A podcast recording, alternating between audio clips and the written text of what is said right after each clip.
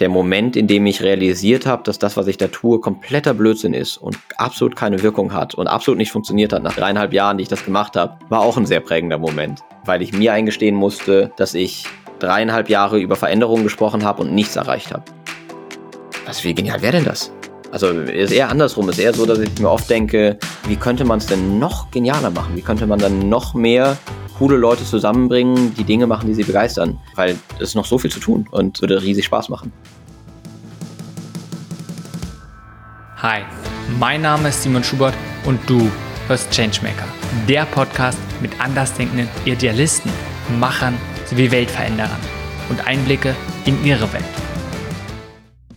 Diese Folge ist mit Ivo Degen. Ivo hat sich während seiner bisherigen beruflichen Laufbahn mit Impact Startups beschäftigt. Großer Teil von meinem Leben ist es einfach zu arbeiten. Über die Woche meistens am Laptop und dann am Wochenende sehr, sehr gerne draußen, Gartenarbeit oder was auch immer irgendwie es, es gibt. Das ist dann eher die Entspannung.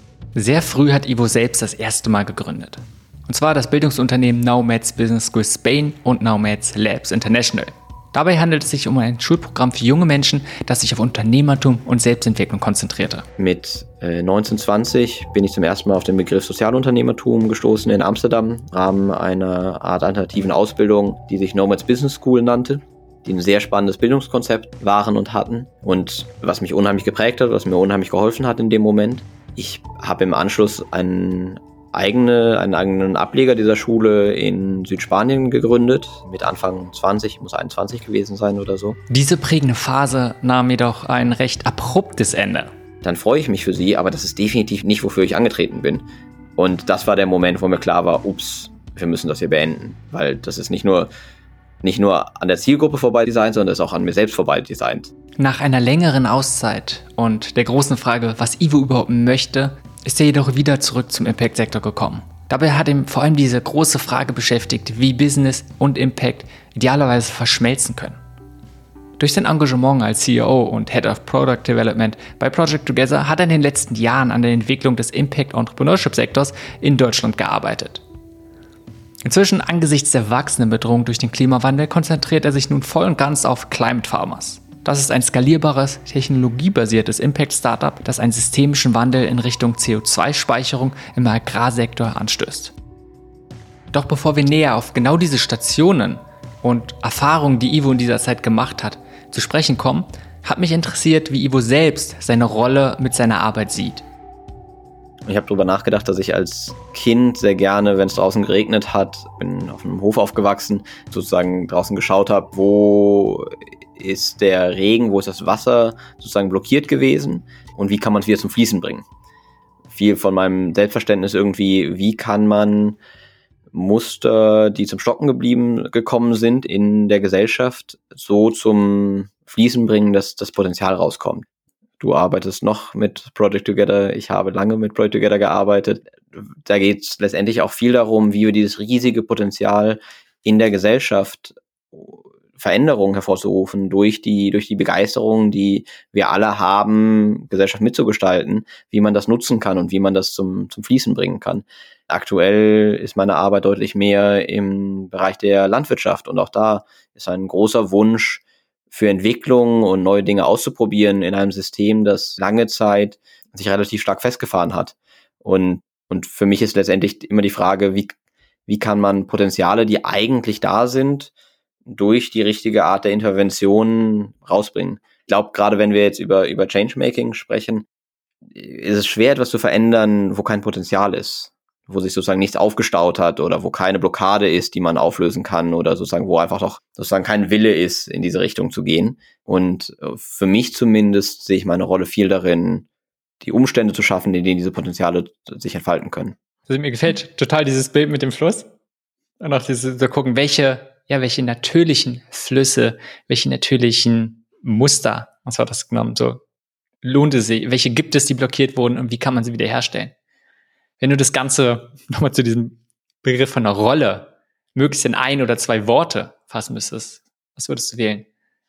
Sowas wie Ermöglicher, Dinge zu ermöglichen, die sein wollen, sozusagen. Also zu sehen, okay, hier ist eigentlich etwas, was, was eigentlich existieren sollte und das in die Umsetzung bringen.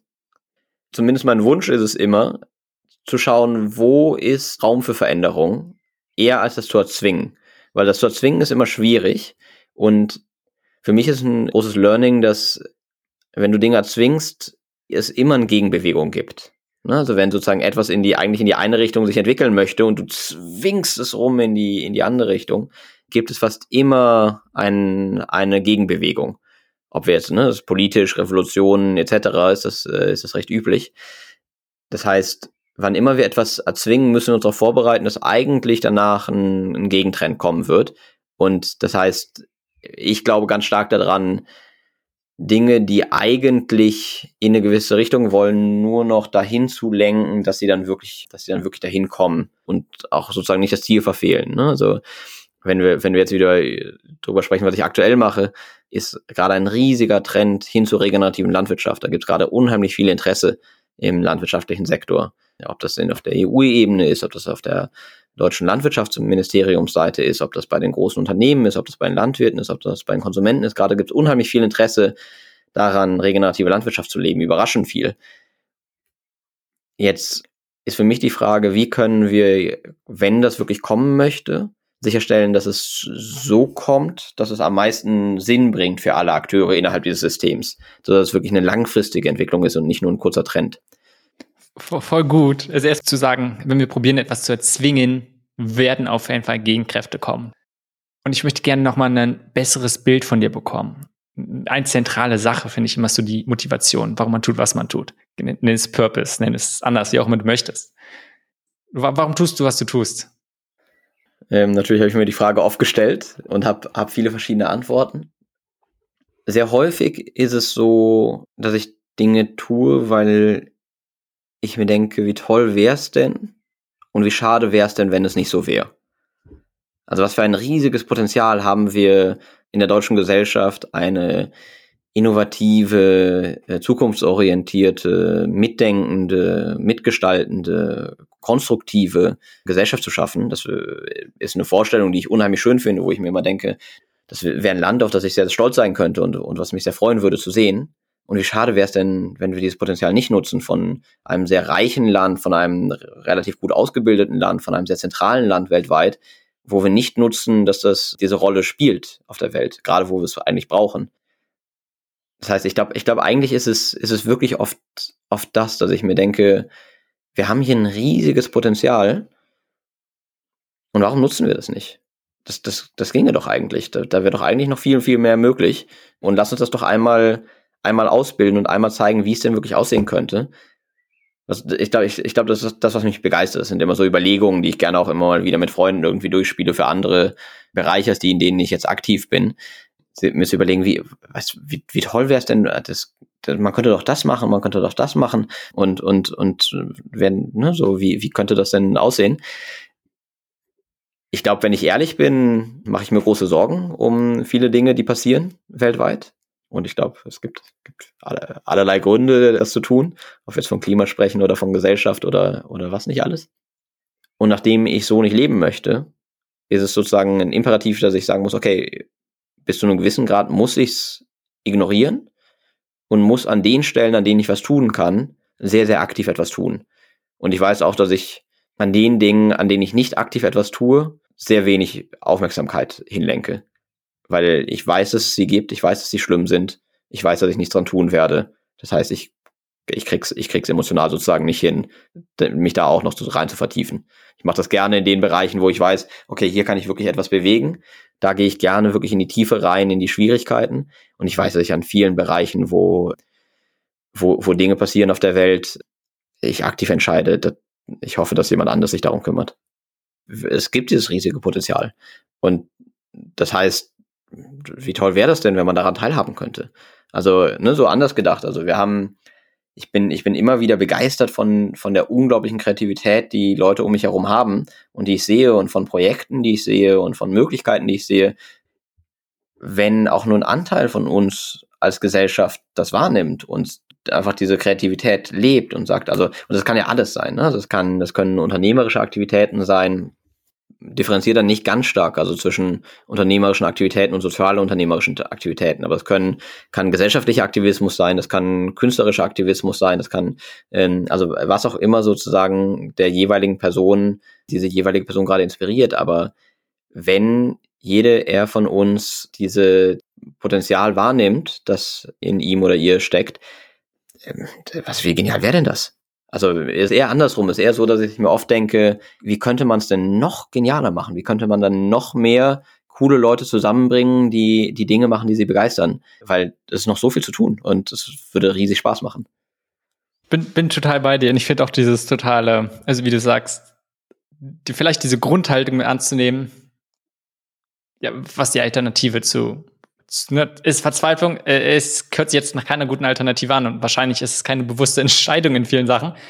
Aber dieses wirklich optimistisch, aber auch genauso hands-on durchzugehen. Und ich finde es total gut, dass es bei dir ganz viel mitschwingt, diese Begeisterung.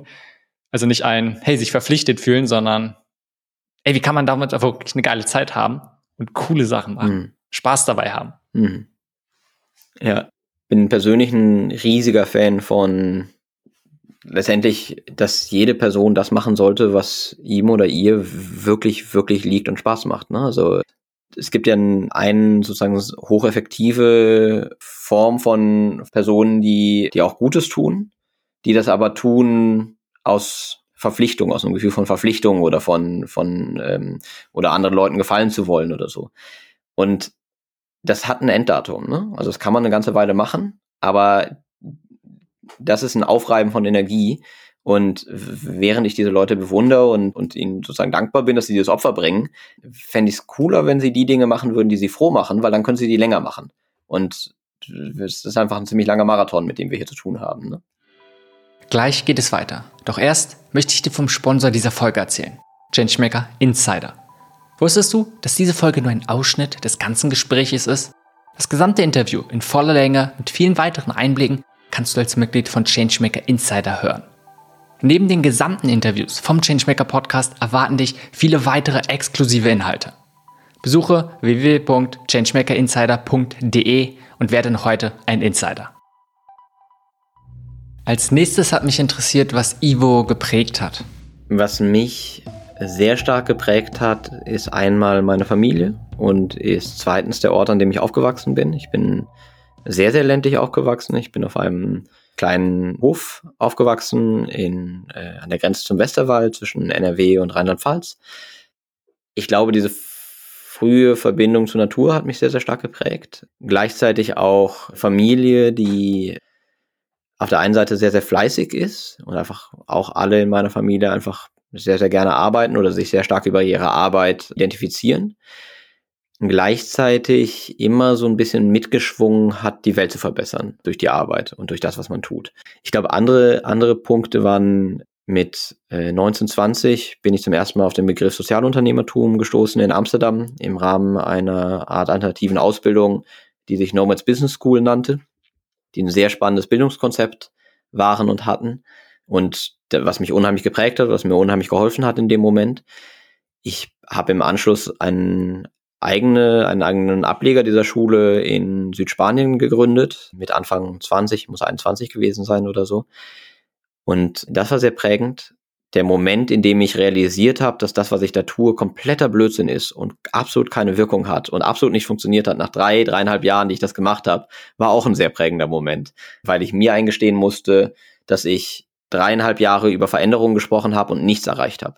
Und, und das ist eine starke Zäsur in meinem Leben gewesen, weil ich mich dann eine Weile zurückgezogen habe. Hatte das Glück, dass Zurückziehen bedeutet hat, äh, neun Monate lang Pferde zuzureiten in Südspanien. Das hat großen Spaß gemacht und konnte darüber reflektieren, wie, wie man Impact machen kann oder nicht. Und danach die Überlegung, will ich in diesen Sektor zurück oder will ich das nicht? Dreieinhalb Jahre.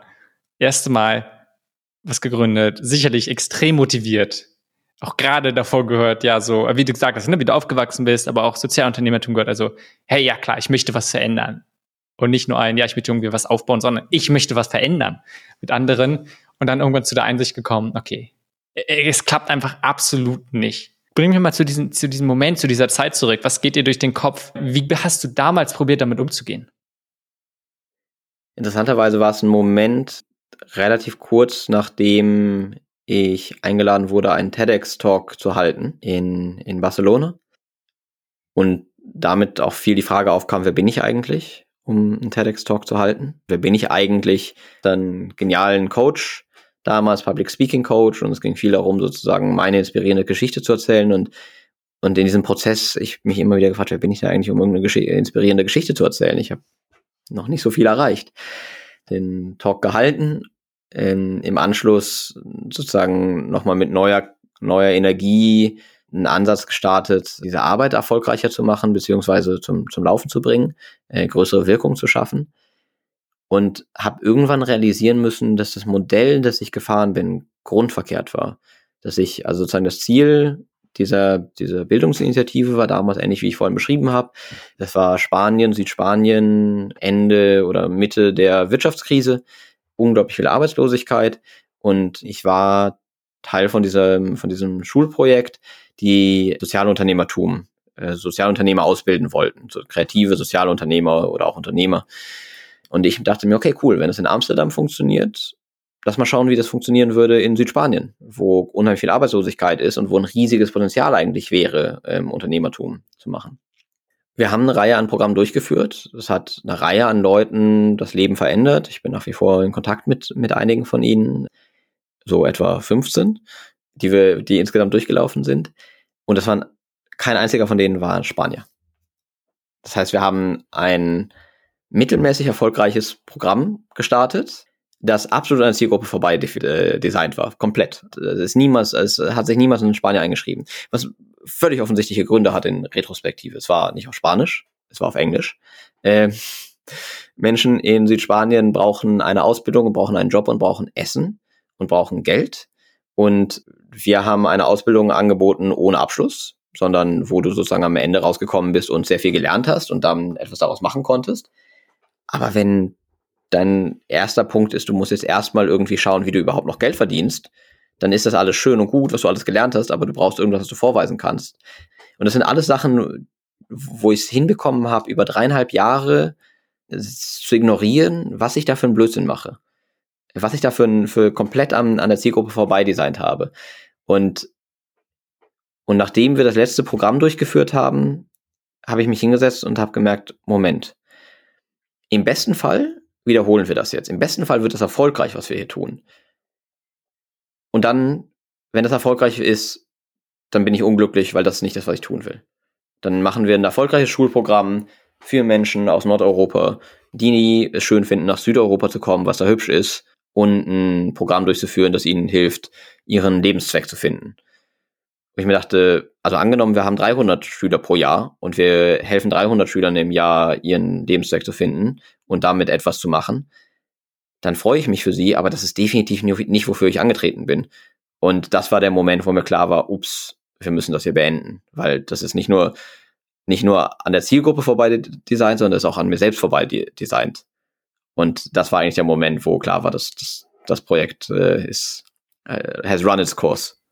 Du, du hast dich also entschieden, zu sagen, irgendwann wahrscheinlich nicht so einfach, als sagen, okay, äh, da musst du raus. Vielleicht war es auch einfach, wenn dir einfach diesen Moment, wo dir bewusst geworden ist, es macht keine Wirkung und es passt absolut nicht zu dir. Dann erstmal eine große Auszeit. Was war der nächste Schritt und vor allem, wie auch jetzt im Nachhinein, wie würdest du mit sowas umgehen, zu sagen, okay, du hast jetzt sicherlich viel gelernt, aber hast viel Zeit in was anderes investiert, du gemerkt hast, ey, klappt nicht.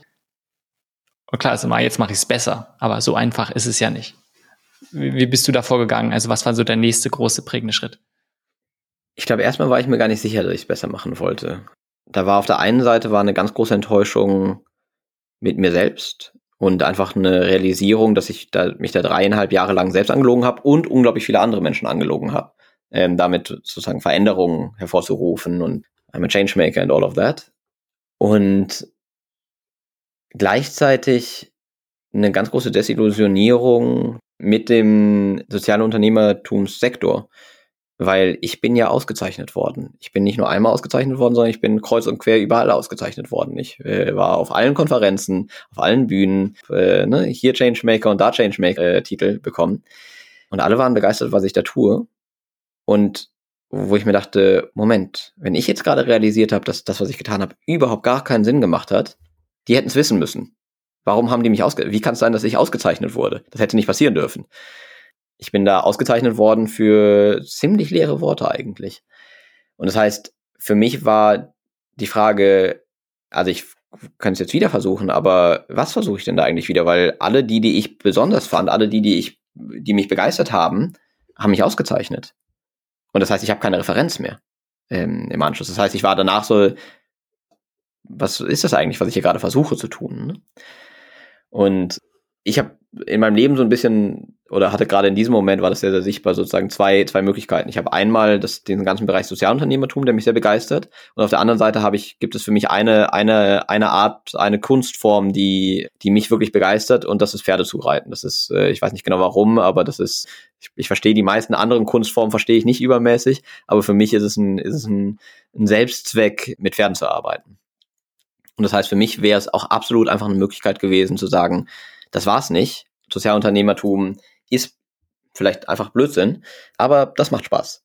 Bin dann aus, aus verschiedenen Gründen, unter anderem, weil ich meine Freundin kennengelernt habe damals, wieder von aus Andalusien weggegangen und, und bin wieder, wieder rausgegangen und habe mich dann, hab mir damals die Frage gestellt, was, was, was jetzt? Also jetzt haben wir Pause gemacht und was, was jetzt?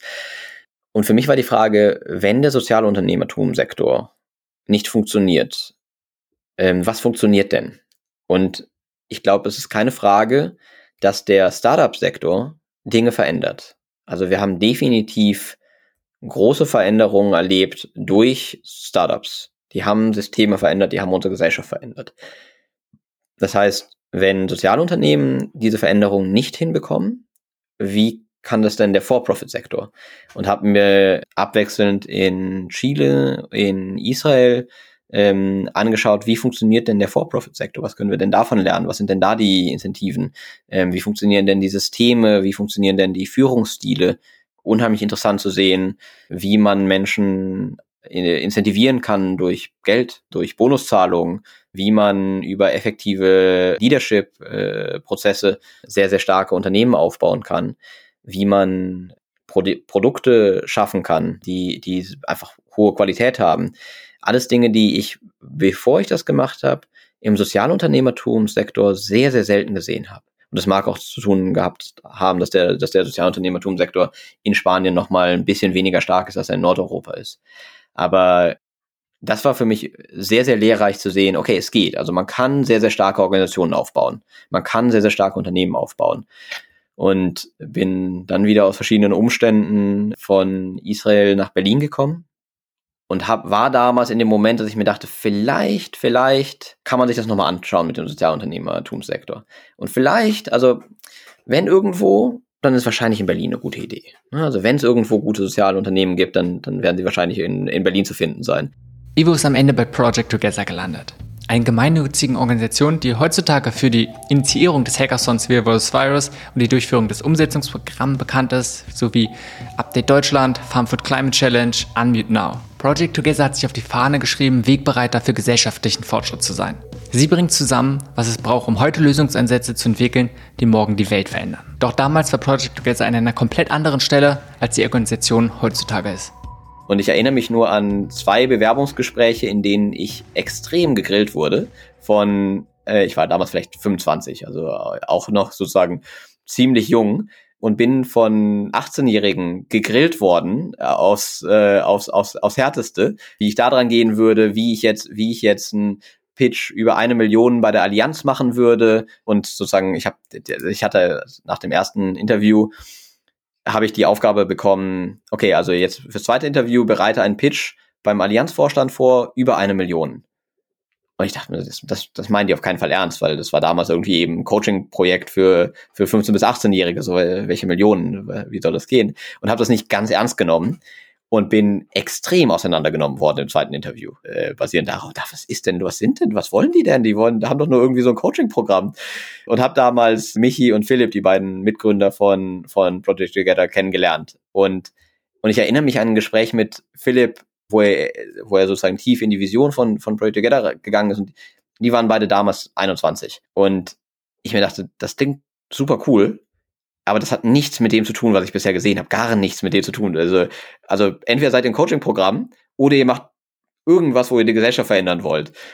Und bin dann mal sozusagen auf die Möglichkeit hin, dass es eventuell was damit zu tun hat, die Gesellschaft zu verändern, weil ich mir dachte, die haben immerhin eine Vision, die wollen immerhin irgendwas erreichen und die haben einen Anspruch, weil ansonsten hätten die mich nicht so, nicht so gegrillt. Die haben immerhin einen Anspruch, lass uns das mal versuchen. Und die haben mich glücklicherweise angenommen, ich andererseits auch und wir sind reingestartet und es war eine spannende Fahrt. Ivo hat bei Project Together viel erlebt, gelernt und vor allem konnte er Themen wirklich voranbringen, sowie einen Beitrag leisten. Es waren diese Erfahrungen, die ihn letztendlich doch dazu gebracht haben, wieder selbst etwas zu gründen. Climate Farmers. Project Together war eine unglaublich beeindruckende Zeit. Also ich, ich glaube, dass ich im Vergleich zu vielen eine starke Vorstellungskraft habe, was alles möglich ist. Und Project Together habe ich mir niemals vorstellen können.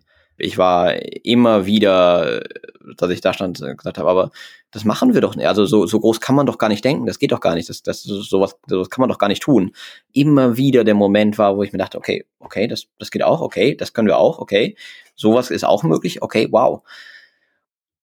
Und ich glaube, das ist eins der Dinge, eins der stärksten Dinge, die ich, die ich von Project Together mitnehme, ist, die Welt passt sich dir an. Und das meine ich sehr, sehr, sehr, sehr direkt. Also es gibt scheinbar da draußen kein, kein wirklich sozusagen klares Bild, was möglich ist und was nicht möglich ist. Und solange du sehr, sehr, sehr, sehr, sehr, sehr klar hast, was möglich ist und was du jetzt tun wirst, scheint es so zu sein, dass die Welt einfach sagt, ach so, ja, okay, ja, dann machen wir das so. Und das war, das war unglaublich beeindruckend in der, in der Zeit mit Project Together. Natürlich immer mit sehr, sehr viel Arbeit verbunden und das auch möglich zu machen, aber, aber letztendlich ist meine Erfahrung, die Welt passt sich der Vision an, die man hat. Mit, diesem, mit dieser Inspiration ist für mich persönlich, ich bin kein Stadtmensch. Ich halte es auf Dauer nicht sehr, sehr gut aus in Städten. Und für mich war klar, ich muss, ich muss wieder raus, ich muss wieder raus irgendwie, irgendwie stärker in die Natur. Und gleichzeitig die Frage, hm, Pferde zu reiten als Selbstzweck, hm, jetzt habe ich gesehen, was alles möglich ist. Vielleicht geht da doch irgendwas. Ich erinnere mich an ein Gespräch mit meiner Freundin, ich gesagt habe, also ich würde unglaublich gerne was mit Landwirtschaft machen. Aber ich weiß halt, was man alles tun kann mittlerweile. Und, und ich weiß halt, wenn du ein, irgendwie einen eigenen Hof hast oder sowas in der Art, da bist du Vollzeit beschäftigt mit. Das heißt, du machst dann nicht nebenbei noch irgendwie ein Unternehmen. Meine Freundin hat damals die schlauen Worte gesagt, halt einfach mal beide Konzepte in deinem Kopf, schau mal, was passiert. Und irgendwie ging das so über ein halbes Jahr ähm, und mit sehr, sehr viel Research und sehr, sehr viel äh, sich interessieren für was passiert, dass immer klarer geworden ist, dass wir ein riesiges Potenzial haben im Landwirtschaftssektor für soziale Unternehmen, die noch nicht genutzt sind. Und ähm, dass wir ein riesiges Potenzial haben in der regenerativen Landwirtschaft, weil wir aktuell durch die Landwirtschaft sehr, sehr viele Emissionen haben, 24 Prozent global, das heißt fast ein Viertel der globalen Emissionen kommen aus der Landwirtschaft beziehungsweise je nachdem, wie man es rechnet, bis zu ein Drittel. In Europa sind es ein bisschen weniger, etwas um die, um die 10 Prozent. Und wir haben ein riesiges Potenzial, diese Emissionen zu reduzieren auf der einen Seite. Auf der anderen Seite ist die Landwirtschaft der einzige Sektor, den wir haben, wo wir nicht nur Emissionen reduzieren können, sondern wir können theoretisch noch ein Stück weiter runter. Wir können, können negative Emissionen schaffen. Das heißt, äh, wir können mehr Kohlenstoff binden, als wir durch landwirtschaftliche Aktivitäten emittieren.